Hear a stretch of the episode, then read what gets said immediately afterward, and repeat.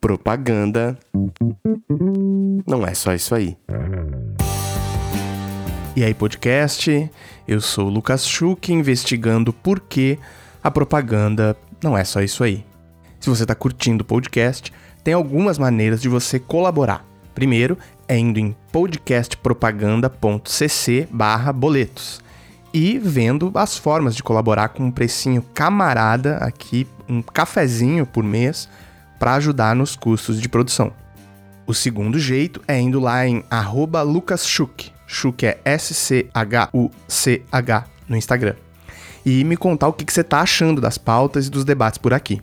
E terceiro é piramidando um amigo ou amiga dessa indústria de publicidade para ouvir o podcast. Qual você acha que é um bom episódio para essa pessoa começar? Me conta lá no Instagram por onde você começou. E além disso, eu tô pensando em começar um quadro de leitura de comentários sobre o episódio anterior no final de cada programa. Cola lá no Instagram e me diz o que você acha dessa ideia também. E vamos pra pauta.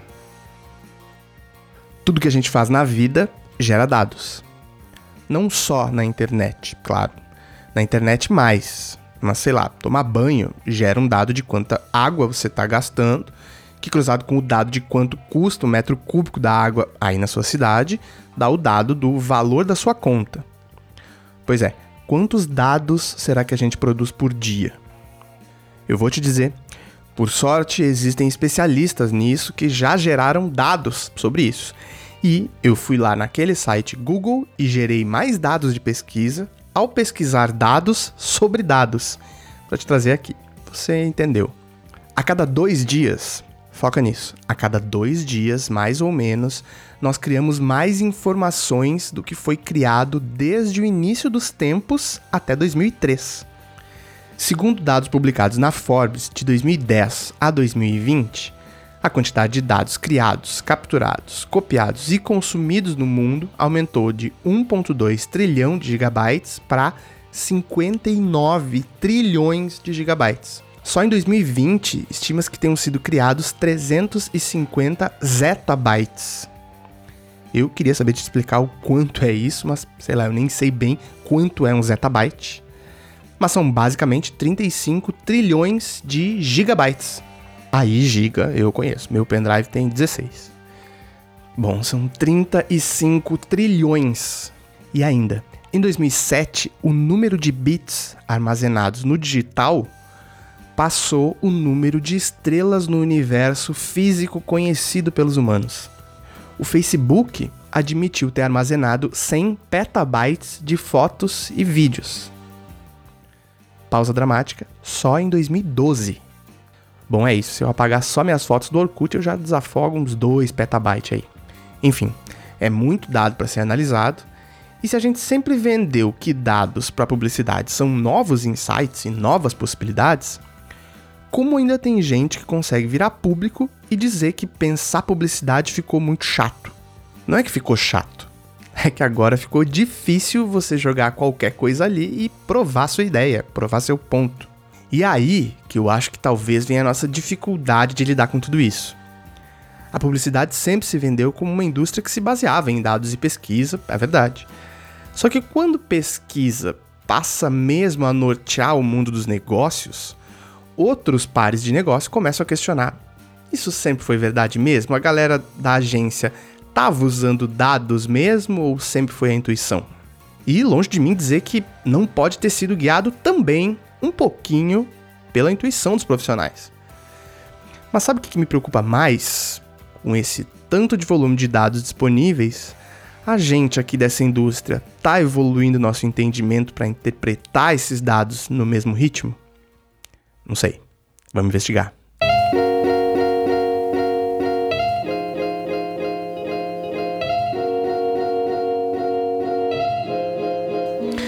Bruno Honório, muito obrigado pelo teu tempo, pela tua disponibilidade. Tô muito, muito, muito feliz. Obrigado mesmo. Queria que você já chegasse se apresentando. Quem é você na propaganda e na vida também? Ai, Lu, eu que agradeço pelo convite. Eu estava ansioso por esse convite. Já tem várias temporadas da série. Eu espero o convite para participar desse casting, sabe? Muito, muito assim, muito ansioso para participar. Então agradeço muito o convite. É, e quem que é Bruno Nório na fila da, da publicidade e propaganda, né? Bruno Nório começa que nem publicitário é. Que eu sou gente, começa por aí. é. eu sou. É Bruno Nório é Relações Públicas, o que tá bem próximo, mas eu costumo falar que a gente é patroa da publicidade. Tá é, eu sou Relações Públicas, por formação. Uh, e pós-graduado em opinião pública e inteligência de mercado. Né? Então, hoje eu sou especialista em pesquisa de mercado e principalmente em pesquisa de comportamento em social, né? em redes sociais. O que me faz ser a pessoa que vai sempre criticar tudo que os publicitários acham lindo na publicidade. E aí eu vou ser a pessoa que também vai perguntar: para quem que você tá fazendo isso, meu anjo? Para quem? Né? Eu, eu, eu, basicamente, eu costumo dizer que eu sou o setor de vai dar merda. pessoa, Bruno, vai dar merda. Vai, não faz. Dificilmente eu vou falar, não vai não, vai com tudo, querido. Não, eu sou essa pessoa na publicidade. Meu trabalho é basicamente monitorar tudo que as pessoas falam, toda a pororoca de chorume que é a internet. e a partir disso gerar insights precisos para criação de conteúdo. Então, se eu tô lá para falar, querido, não fala disso, né? Não vamos entrar nessa onda, né? Que a gente sabe que a publicidade hoje tem aquela mania de tendências, né? Vamos surfar uhum. na onda, vamos fazer uhum. isso. Ah, a hashtag entrou às 11 da noite. Por que não fazemos um post às 11 h 05 da noite? Uhum. É, vai dar muito certo. É, então, trabalho muito com isso. E na vida, sou essa mesma pessoa que, fora da comunicação, tenta mudar a forma como as pessoas se comunicam o tempo todo, né? É, em outras vertentes, não só entrando na comunicação, mas também entrando nas vertentes étnico-raciais, de gênero e entre outras, também sou essa pessoa fora do mundo da comunicação. O que as pessoas, quando ouvirem isso, vão pensar? Nossa, ele é chato dentro e fora da comunicação. E elas estão certas. Elas estão certas. Sim, sou chato dentro e fora da comunicação. em qualquer ambiente. Então, assim, relevem. Às vezes eu sou legal. Minhas playlists no Spotify são ótimas. Deixa eu te perguntar, te chamei aqui porque eu gosto de tretar nesse programa, né? Por favor. A gente pode falar, Bruno, de uma falta de apro é curioso isso, né? Mas uh, quero te perguntar se a gente pode falar de uma falta de aproximação de publicitários e publicitárias de dados e pesquisa. Ainda que a gente saiba que lá na, nas primeiras aulas a gente aprendeu que não, publicidade é baseada em pesquisa, de opinião, etc. Mas não sei, quero te perguntar isso. A gente pode falar de uma falta de aproximação desses profissionais de pesquisa? É, na comunicação que nós vemos hoje é um problema muito grande, porque ela se tornou uma produção de conteúdo muito imediatista. Uhum. E esse imediatismo impede a necessidade, impede que o, o, o, publicitário, o criador de conteúdo, verifique antes se aquilo que ele está querendo, que ele, que ele quer fazer, que ele quer publicar, que ele quer criar, se realmente faz sentido para o público. Né? O que acontece é que a comunicação evoluiu num nível em que as, e, e, e, talvez o, o, produtor de conteúdo atrás da, da, do computador não tenha percebido uhum. que a comunicação evoluiu no nível que nós não temos mais uma via de mão única. Então eu não, eu não só crio comunicação e mando, mando, mando, eu não preciso saber o que o meu público quer. Uhum. Eu tenho a, a, uma via de mão dupla agora. Então, quando, enquanto eu tô mandando, se tiver ruim, eu tô recebendo tal lado ao mesmo tempo. Se eu não tenho uma base de dados que fale, ó, oh, Bruno, eu vou falar para você, Lucas, 38% das pessoas, quando a gente lançou um produto semelhante, 38% dos comentários sobre isso foram negativos. Isso é um indicador. Você vai continuar com essa linha de produto dessa mesma forma de divulgação? Não acho que é uma boa. Se você tem esse amparo, você consegue repensar não só a comunicação ou o produto, mas também os direcionamentos, a, a segmentação de mídia, para onde você tem que levar. E eu não tenho visto hoje, isso hoje na publicidade atual. O que eu tenho visto é um imediatismo que impede a utilização de dados, são profissionais de dados sendo negligenciados pelo mercado constantemente. Uhum. Né? A gente vê, é, é, as pessoas querem um, as vagas para analista de dados, por exemplo. Você tem que saber, você tem que ser um analista de tudo. Uhum. Você tem que saber é, é Power BI, você tem que saber a, a, fazer análise de, em, em, em, social, você tem que saber social listening, você tem que saber BI, mídia, performance, e ainda você tem que saber criar conteúdo. E no final, se você virar para a pessoa e falar, olha, 75% dos comentários são negativos, por isso que a taxa de engajamento tá alta, mas tá negativa. Vai falar, ah, mas vendeu. Uhum. Vamos continuar. É tipo, é o que eu costumo falar, é o famoso, a publicidade ainda é muito construída do famoso homem branco da criação, que olha pro homem branco da redação e fala: vou fazer isso. O outro olha e fala, gostei, publico, publica. E aí eles ficam nessa bolhazinha e esquecem de perguntar pro cara que tá cuidando de todos os números ali, que é uma das pessoas mais importantes dentro do processo de construção de uma marca em social, né? Porque você, é, meu, pra onde tá indo meu dinheiro? Como é que eu, eu fico consumindo, produzindo coisas? Porque eu, tá, eu tenho 2, 3 milhões aqui para gastar no semestre. E eu vou produzindo, produzindo, produzindo. E o meu retorno? Quem calcula o meu retorno de investimento? É o cara de dados. Se eu não vejo se isso, se isso dá retorno, tô jogando dinheiro fora. E eu não vejo, principalmente em agência, em agências, em, todas as agências que eu conheço, os profissionais de dados são sempre os últimos a saberem de tudo. Né? Você só quer o resultado final. Sendo que a gente, a, o, os dados, eles basicamente, eu vejo eles como o começo, o meio e o fim de todo o processo criativo na comunicação. Tudo é, é baseado em número e em comportamento. Mas se você não entende com quem você vai falar, e não só análise de dados numérica, tá, Lu? de análise de comportamento, de analistas comportamentais mesmo, de comportamento do público, do consumidor, da pessoa que está por trás daquele computador, não só o criador de conteúdo, sabe? Assim, tá muito é, e, separado. E tem uma outra coisa que se me faz pensar agora, que é, é um comportamento bem comum uh, de analisar em, uh, na, na, vivência. Não, não vou botar só em agências para não ficar essa carga aqui, mas majoritariamente em agências, que é Sim. aquele comportamento assim.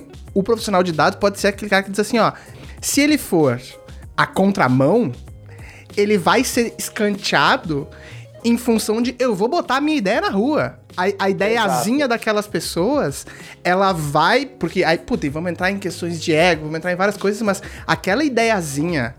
Se vai dar merda, se não vai, depois se resolve. Eu, eu prefiro, aí rola o diálogo. Isso aqui vai dar problema? Alguém levanta a bola, isso vai dar problema? Vai, mas é legal a ideia, vai pra rua igual. Não, se, não, se alguém levantou a hipótese que Tem vai dar. Alguma coisa errada. Você lembra, você lembra quando fizeram a campanha da, da. Eu posso falar nome de marca? Se você quiser. É, eu, eu vou tentar falar sem falar. Tá bom. É, de um certo papel higiênico que usou uma Sim. certa atriz ruiva uhum. na propaganda. Uhum. E eu lembro que na época teve essa discussão, tipo, ninguém falou que ia dar ruim, e teve uma pessoa que virou e falou: gente, vai dar merda. Não, mas é tão bonita a ideia, Black is beautiful, why not? Por que não? Né? Foi lá, sabendo que ia dar errado, foi lá e fez. sabendo que ia dar errado. Essa é, essa é a premissa do publicitário. Uhum. Sabendo que ia dar errado, foi lá e fez. É, porque tem uma coisa assim de tipo, uh, um imaginário que publicitário é o transgressor, o vanguardista. Publicitários, publicitários são os transgressores, vanguardistas, criativões, e romper com as regras é o que é. Sim, aí tu rompe com todas as regras morais, éticas da sociedade, porque aí, Exato. pra, pra te ganhar um prêmio. Que, que, que tipo de noção é essa? Por uma droga de um leãozinho de ouro. É, nossa, assim, em alguma medida, aí mesmo que forçado, porque aí teve uma hora que não deu mais para não estar tá lá dentro, a publicidade se aproxima de dados e internaliza essas áreas. Ainda que uma pessoa para fazer 10 coisas, etc., como a gente falou. Uhum. E aí, só que nesse internalizar de coisas, me parece que a gente ainda não aprendeu. Me conta, a gente já aprendeu o mínimo ideal para se trabalhar com dados e com pesquisa e já se aproximou o suficiente desse tipo de coisa dentro dos modelos de negócio? Ou a gente ainda precisa terceirizar, chamar outras, outras empresas que entendam mais que as próprias agências, etc? Eu acho que depende muito do tipo de, de dado que se quer levantar ali, né? Quando a gente fala, por exemplo, em social, tipo, por exemplo, dados de performance, de listening, a maioria das agências estão mais próximas de ter uma equipe ali internalizada, ah. não contratar de fora, né?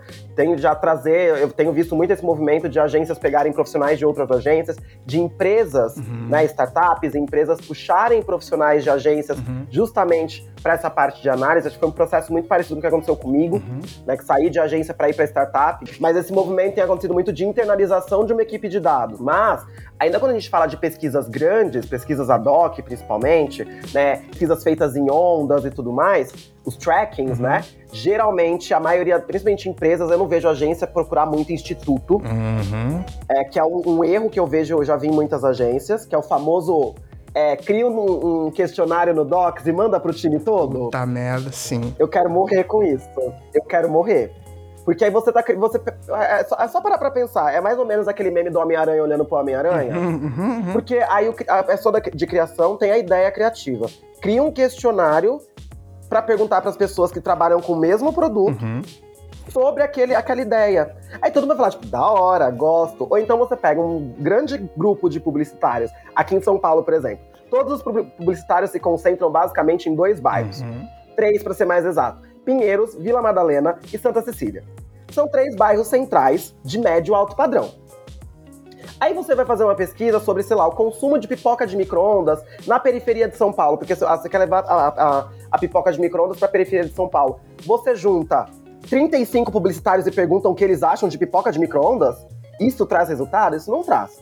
Né? Então, acho que as agências deveriam fazer esse processo de contratar institutos de pesquisa para esse tipo de estudo, que é o que eu vejo em empresas. Né? As grandes empresas geralmente têm contratos com institutos de pesquisa para realização de trackings, de pesquisas ad hoc, que vão trazer de fato é, um comportamento maior, né? trazer mais o, a realidade do brasileiro sobre o meu produto, que é o que, o, que a, o publicitário ainda não vê. Eu, eu, eu, na verdade, acho que estou sendo muito radical, Vou até refazer aqui. Tá acho que alguns publicitários não veem isso ainda. Eu vejo muitos nesse processo de, que, de entender a importância de dados, a importância da pesquisa de mercado e, principalmente, dentro disso, a importância de entender quem consome meu produto. Né? Quem eu quero que consuma, como eu quero atingir, como eu quero representar essas pessoas.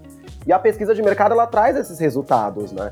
Então eu tenho visto esse movimento um pouco mais forte, mas o que eu gostaria de ver eram, seriam agências mais envolvidas com institutos de pesquisa ou com equipes de pesquisa. E eu não estou falando equipe de benchmarking, uhum. tá? Não é equipe de benchmarking. É equipe de pesquisa. Pessoa que vai, que tem, sabe, sabe entrevistar, que sabe moderar um grupo, que sabe criar um questionário de forma correta, que sabe analisar dados e que vai entregar relatórios de pesquisa. Não relatório de falando, ah, nossa, a fulana, a fulana e a ciclana fizeram a mesma coisa. Ou fizeram ações semelhantes. Em 2000 e Guaraná com rolha, eles faziam tal coisa. Tipo, não, eu quero entender agora. Eu vou pesquisar agora as pessoas certas pro meu, pro meu target. É isso que falta nas agências. Tipo, você tem área de algumas têm área de listening, outras têm áreas de, de listening, performance e mídia. Mas cadê a área de pesquisa? É, e tem essa coisa de que a gente já falou antes dessa, desse. Puta, eu não vou responsabilizar os profissionais aqui, mas desse aproveitamento de. Ah, você, você deve saber fazer um questionário e montar um questionário legal aí, né? Aí, tipo assim, uhum. assim, abre. Não, cara, putz, tem gente que estuda aí, sabe? Que pra não Exato. enviesar respostas, como. Que amostra eu preciso, estatisticamente, qual número eu preciso dentro desse universo. Puta, é uma, uma parada super complexa pra gente ficar reaproveitando que seria a, a, a, a, que seria não, que é a área que deveria dar mais insights assertivos e, né, e fidedignos, que representassem as pessoas. Não, a gente faz assim, uh, reaproveita as pessoas e as competências. Uhum. Tá, tudo bem, não tem grana para contratar, o que, que, eu vou fazer e tal, não, por isso que não vou responsabilizar as pessoas. Mas essa, nessa área, me parece que isso aqui é o que você não poderia reaproveitar ou, sabe, Exato. fazer de qualquer jeito. Exatamente. E aí é por isso que a gente vê algumas campanhas dando certo, dando errado, né? Algumas. KKK. é isso, é isso. Isso que a gente vê Black's Beautiful, uhum. White Supremacy, né? Creme pra, pra pele chamado White Supremacy. É por isso que a gente vê uhum. essas coisas. E... Porque eu vou perguntar pros meus iguais. Tipo, do que adianta? E tem uma outra coisa que você falou que eu queria resgatar, porque ela é muito importante. Dia desses eu tuitei sobre isso, que é como a gente se aproxima. Você falou sobre institutos de pesquisa, como a gente se aproxima muito mais do SDSW do que ver dado do IBGE. Sabe assim, Uhum, uh, uhum. O que a gente se importa de botar no PPT é botar aquele dado gringo bonitão que tal pesquisa fez sobre. Exato.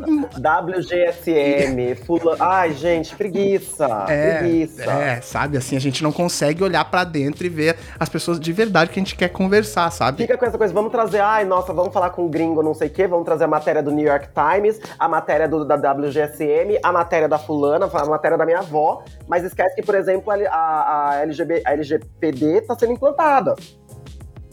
Esquece disso né? Esquece que, por exemplo, a gente tem o IBGE, a gente tem centros educacionais, tem o, o, o Paulo Souza, né? A gente tem muitos institutos, instituições é, é, educacionais no Brasil que fornecem dados à torta e à direita. Né?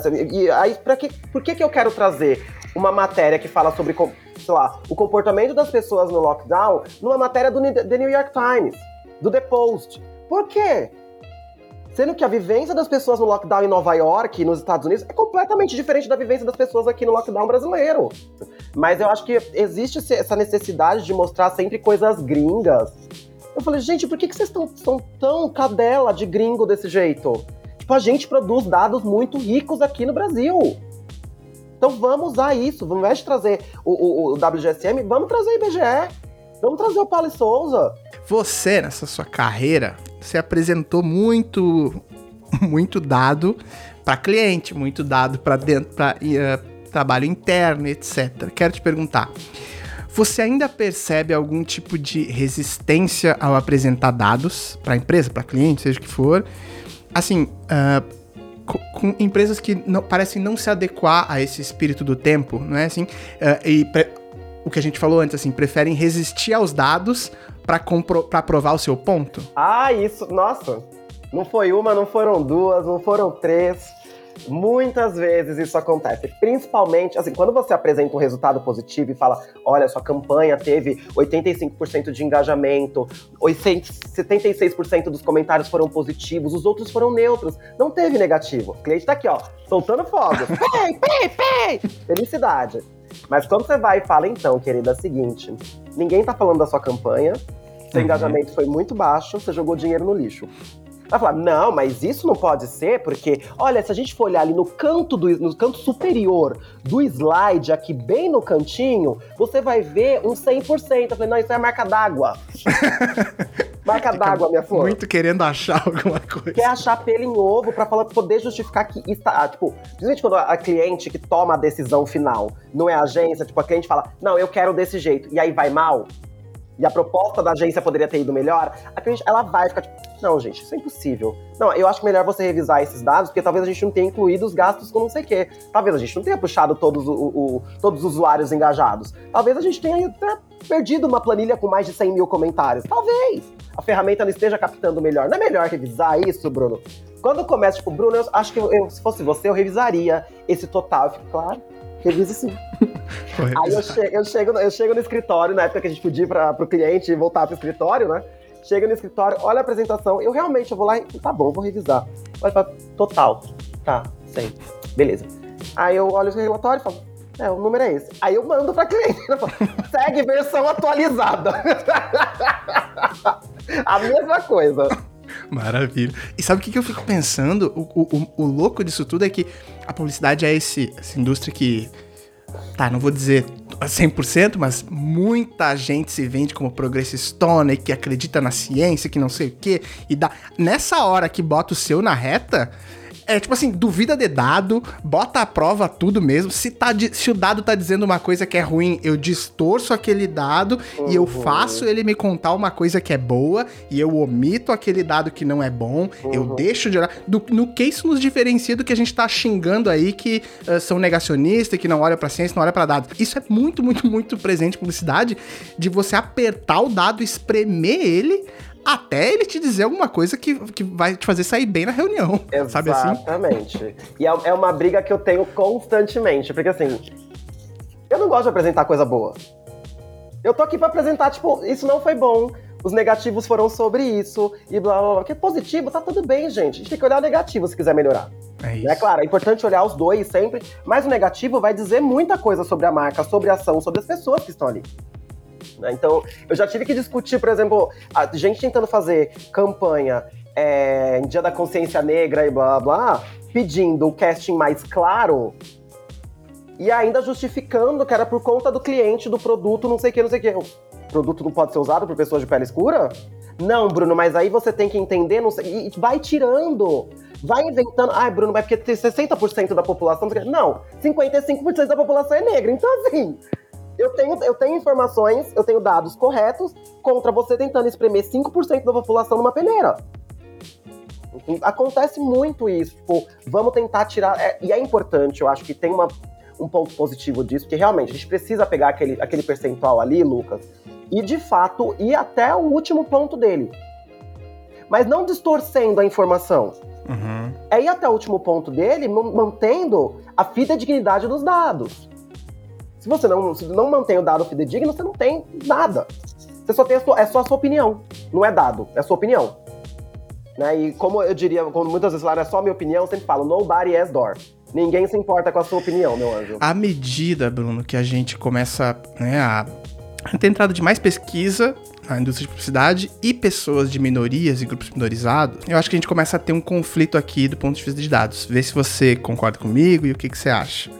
Será que quando a gente tem uma equipe muito homogênea, no, na interpretação desses dados, a gente também não vai cair nesses vieses e por mais que a gente tenha esses essa aproximação agora com pesquisa e dados, a gente não vai continuar reforçando as mesmas coisas e o que pareceu um avanço vai ser só um, um, um reforço das nossas crenças anteriores? Totalmente, totalmente, concordo totalmente. Acho que a, a, a, pesquisa, não só a pesquisa, sabe, Lucas? A comunicação ela é feita, é, é importante que ela seja feita por, por grupos diversos. Não tem comunicação de fato, uma comunicação boa, uma comunicação que seja dire bem direcionada e bem feita, se for pelo se for um monte de Homem-Aranha vestido de Homem-Aranha olhando para outros Homens-Aranhas, né? Não existe. Então, mesmo análise de dado, ela precisa ser feita por diferentes pessoas. Se eu tenho só um grupo de 10 homens brancos numa equipe de BI, eu vou olhar sempre para os mesmos dados brancos eu não vou perceber que, por exemplo, dificilmente essas pessoas vão ter o viés de entender que a população negra ou que a população LGBT não, não foi atingida pelo, pelo target. Ou que aquele, aquele copy pode ser homofóbico, pode ser machista, porque é, é, é tão internalizado né, o comportamento supremacista de ser sempre o correto, quando a gente fala de, principalmente de, de pessoas brancas, que quando alguma coisa tá errada fora do padrão dela, mas tá errada, mas errada para outras pessoas porque não atinge ela, ela não vai conseguir perceber.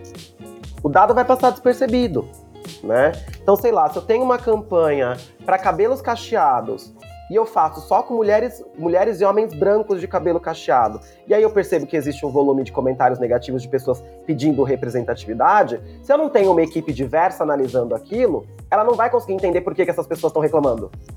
Ela vai falar, tipo, ah, Estão reclamando, mas isso é besteira, vou deixar como neutro. Como assim pedindo representatividade? Tem homens e mulheres. Né? Então, é, é por isso que é importante. É porque eu, que eu, eu até gosto de me definir enquanto pesquisador, Lucas, como pesquisador social. Justamente porque o meu objetivo enquanto profissional é entender não só o número, é entender o comportamento que está por trás daquele número e principalmente a pessoa que está ali. O grupo a qual ela pertence. Quem é ela na fila do pão? né? Para que eu possa entender de fato se o meu dado, se aquele dado, se aquela informação, se aquela comunicação, aquele conteúdo está sendo bem enviado. Tem um, quando a gente começa a se aproximar de dados, eu vou botar isso alguns anos atrás, quant começa a valer muito mais que o quali a ponto da gente esquecer completamente uh, o quanto o quali representa, né? Do tipo assim, é, era muito mais. Porque eu acho que enchia os olhos na reunião e botar aquele número legal. Claro. Mas a gente tinha. A gente começa a perder um pouco da aproximação do qualitativo, assim, de o que essas pessoas estão falando de fato, assim, tipo, quem é essa pessoa, não sei o quê. A gente começa a. Parece que é, é paradoxal, mas mesmo com dados tão específicos, a gente torna aquilo em grandes massas de números, assim, né? Tipo, uh, sem uma um delineamento de quem são aquelas pessoas, não é? Do tipo assim, uhum. é, é, muito paradoxal isso, que à medida que a gente ganha granularidade, a gente também só transforma isso, essas pessoas em Exatamente. números. Assim. Exatamente. As pessoas precisam entender, quando a gente fala de pesquisa, né? Claro, as pessoas dividem entre pesquisa qualitativa e quantitativa, o que é o correto, mas aqui a gente precisa entender que o quantitativo ele vai trazer de fato o quanto. Mas uhum. o qualitativo, ele vai te responder os porquês, né? Se eu tenho 10 mil comentários no meu post, desses 10 mil, aí eu vou falar, nossa, tivemos 50% positivos, 25% negativos, 25% neutros. Legal. Aí faz aquele slide escrito Isso. Big Numbers. Coloca lá 50% de comentários positivos. Cara, foi sobre o quê? Porque eu posso ter 50% de comentários positivos de gente que nem percebeu que eu tô vendendo um celular ali. Uhum. De gente falou, nossa, que janela bonita, que modelo bonito, que foto bonita, mas ninguém falou, nossa, eu amo esse modelo de celular, ou eu amo esse produto de cabelo. Ai, eu amo essa marca, tudo pra mim. Ninguém falou isso. Por quê? E você não sabe que não falaram isso porque você não qualificou a informação. Todo dado, mesmo quantitativo, ele precisa sempre ser qualificado, Lu. Se ele não é qualificado, a validade dele vai ser só numérica. Aí vai ser, vai ser aquele, a famosa pesquisa para inglês ver boto lá meus big numbers, deixei é. meu clientinho satisfied e pronto. É, e, o que, e eu acho que isso aparece muito também. O, também o cliente só tem que botar. Ele só vai ter tempo de botar na planilha dele pro superior dele o número. Ele não vai descrever se for. Ele quer saber o número para ele botar na planilha de meta dele, sabe assim? Então isso começa a se perder de um jeito que é só me dá a tela do Big Numbers aí, já uhum. me resolve. E é um problema porque, tipo, Ainda mais que quando a gente fala de grandes empresas, né? Empresas, até algumas agências e startups também, são muito baseadas em metas, né? Então, eu preciso bater minha meta de tanto por mês. Eu preciso, sei lá, do 3 mil comentários, 20 mil comentários por mês. Eu preciso bater isso. Né? E aí eu esqueço de olhar o, o quê? Os porquês. Né? Se caiu, se subiu. Ah, caiu porque. Subiu porque a gente investiu mais? Tá, mas a gente investiu onde? Com qual foi a estratégia de investimento? E o que, que a gente ganhou com essa estratégia? Né? Valeu a pena? Foi só gente. Foi só a senhorinha no Facebook falando Deus abençoe e parabéns? Né? Se eu não qualifico a minha audiência, eu não sei o que vem, de onde vem. E se vale a pena continuar. Porque é muito bonito você ter um aumento, sei lá, 30% de, de, volume de comentários, por exemplo, numa determinada rede, e falar, nossa, legal, crescemos, vamos continuar investindo. Investindo em senhorinhas falando bom dia, parabéns, Deus abençoe. Se, se a gente quiser falar de uma indústria que de fato entenda, vai, o poder, a necessidade de pesquisa, de ser guiada por dados, etc e também que esses dados não podem ser enviesados, precisam ser bem interpretados, etc. Que atitudes empresas têm que tomar a partir de agora? Assim, da onde, se você tivesse, se você tivesse o poder de recomendar isso para uma empresa, ó, oh, a gente precisa trabalhar melhor com dados, etc. Quais são os primeiros passos? O que a gente tem que fazer? Fechar as portas. é. Não, eu acho que primeiro, é, uma coisa que é muito importante quando você pensa em começar a trabalhar com dados, não é simplesmente você ir lá e falar, ah, então vou pegar três institutos aqui e acabou. Uhum. Você precisa implementar dentro da companhia a cultura de crença em dados. Você precisa ter ali uma linearidade entre, todo, entre todas as pessoas, fazendo com que elas acreditem na necessidade de dados. Uhum. não adianta eu ser o único que fala, gente, precisamos de pesquisa. Sendo que os outros 10 da mesa falam, gente, não precisa, contrata qualquer instituto, traz big, os big numbers. Uhum. Então, eu preciso, e, e além de implementar uma cultura de dados dentro da empresa, é uma, uma cultura de que é necessário entender comportamentos e pessoas através dos dados. Se você não coloca essa cultura, você nunca vai conseguir de fato qualificar a informação. Vai ser uma cultura baseada em big numbers e acabou. A gente está no, momento da nossa comunicação que a, o qualitativo vai ficar cada vez mais, vai ser cada vez mais importante. Porque, por exemplo, quantas vezes a gente não vê gente reclamando que foi impactada por uma marca 30, 40 vezes no YouTube que não aguenta mais ver aquele comercial? Uhum. Que aquela marca aparece, tipo, ele nunca procurou tal produto, mas do nada aquela marca apareceu para ele. E ele não aguenta mais ver a marca X. Uhum. Então, a, a coisa passa a ser mais qualitativa a partir do momento que eu preciso qualificar minha audiência, direcionar melhor meu conteúdo e criar melhor meu conteúdo para essa audiência direcionada. Não ficar um grande manda para todo mundo que se exploda. Putz, não é assim. Isso é uma parada que parece que para dentro da indústria, a gente comunica muito bem que a gente faz isso, né? Não, trabalhamos com influenciadores, com várias frentes de mídia, com não sei o que, não sei o que. Só que na contramão, se você vê majoritariamente o comentário de pessoas, é isso que você falou. Uh, putz, eu não aguento mais ver esse pre-roll do YouTube que é sempre o mesmo, né? Então, tipo assim, parece que pra dentro da indústria a gente comunica que a gente tá fazendo grandes coisas e para fora o que guia a indústria é o, é o alcance e frequência, sabe assim? É tipo assim, isso continua mandando, é quanto mais alcance eu tiver, mais frequência eu tiver, mais, e, e boa, que a gente continua comunicando uma parada que internamente, putz, parecem ter iniciativas, mas da porta para fora, você fala com as pessoas mesmo que vêm propagando, cara, não, eu vou usar adblock mesmo. É todo dia é o mesmo anúncio no YouTube. Eu vejo isso em tantas marcas, que é esse negócio, tipo, mega um, esquizofrênico até de, de, querer aparecer em tudo o tempo todo. De querer aparecer em tudo, legal. Mas uhum. o tempo todo, será que esse dinheiro está sendo bem investido? Será que, tipo, essa, essa quantidade de influenciadores né? Não é melhor a gente ter um núcleo de influenciadores que de fato tenham fit com a marca e que uhum. tenham fit com o público da marca? Bom, e se a gente quiser encerrar aqui falando de avanços, Bruno, se a gente olhar em, em retrospectiva, assim, é, é, óbvio que a gente tem algumas melhorias, assim. Queria saber no que, que a gente avançou nos últimos anos no cenário de pesquisa nacional e a, e a aproximação com dados, assim, para ah, Eu acho que a gente avançou principalmente, aí eu entro num ponto que é na diversidade de dados. Né? As marcas começaram a perceber a necessidade de entender a diversidade da população brasileira. Né? Não estou falando, falo e de, de todas as, as, diversidades né, que nós temos no Brasil. É, tanto regional, quanto racial, quanto de gênero é, e tudo mais, eu acho que existiu aí essa aproximação de dados, justamente porque as pessoas perceberam que essas pessoas compram e que produtos feitos por essas pessoas vendem, né? Então, a partir disso, eu começo, eu, eu vi marcas tentando chegar mais perto de informações é, mais quantitativas a nível nacional, quero dizer, do tipo, para quem eu preciso vender? Qual é o percentual de pessoas, de mulheres que eu tenho para minha marca? Né? Mais interessados em entender para quem que eu quero direcionar. E para isso eu preciso saber quantos, né? O percentual desse tipo de pessoa que eu tenho ali.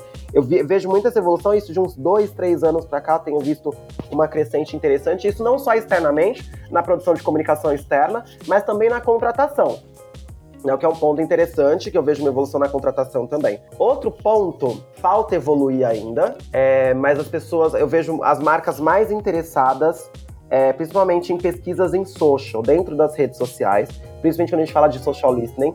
É, tenho visto muitas empresas passarem a, passando a contratar e a construir áreas de social listening internamente, né, para de fato qualificar e entender o que as pessoas estão falando investindo mais em áreas de responding e CM, né? Então, uhum. é para geração de informação mesmo. Quando a gente fala de listening, o listening é uma das metodologias em social que consegue te trazer tanto informações qualitativas quanto quantitativas. Uhum. Literalmente, é o nome, né? Social listening, é escuta social. Né? Então, eu vejo muitas empresas apostando muito nisso como avanço aí para a parte de pesquisa em digital, mas acho que são os dois principais pontos que eu tenho visto tanto em empresas quanto em agências. Me indica um arroba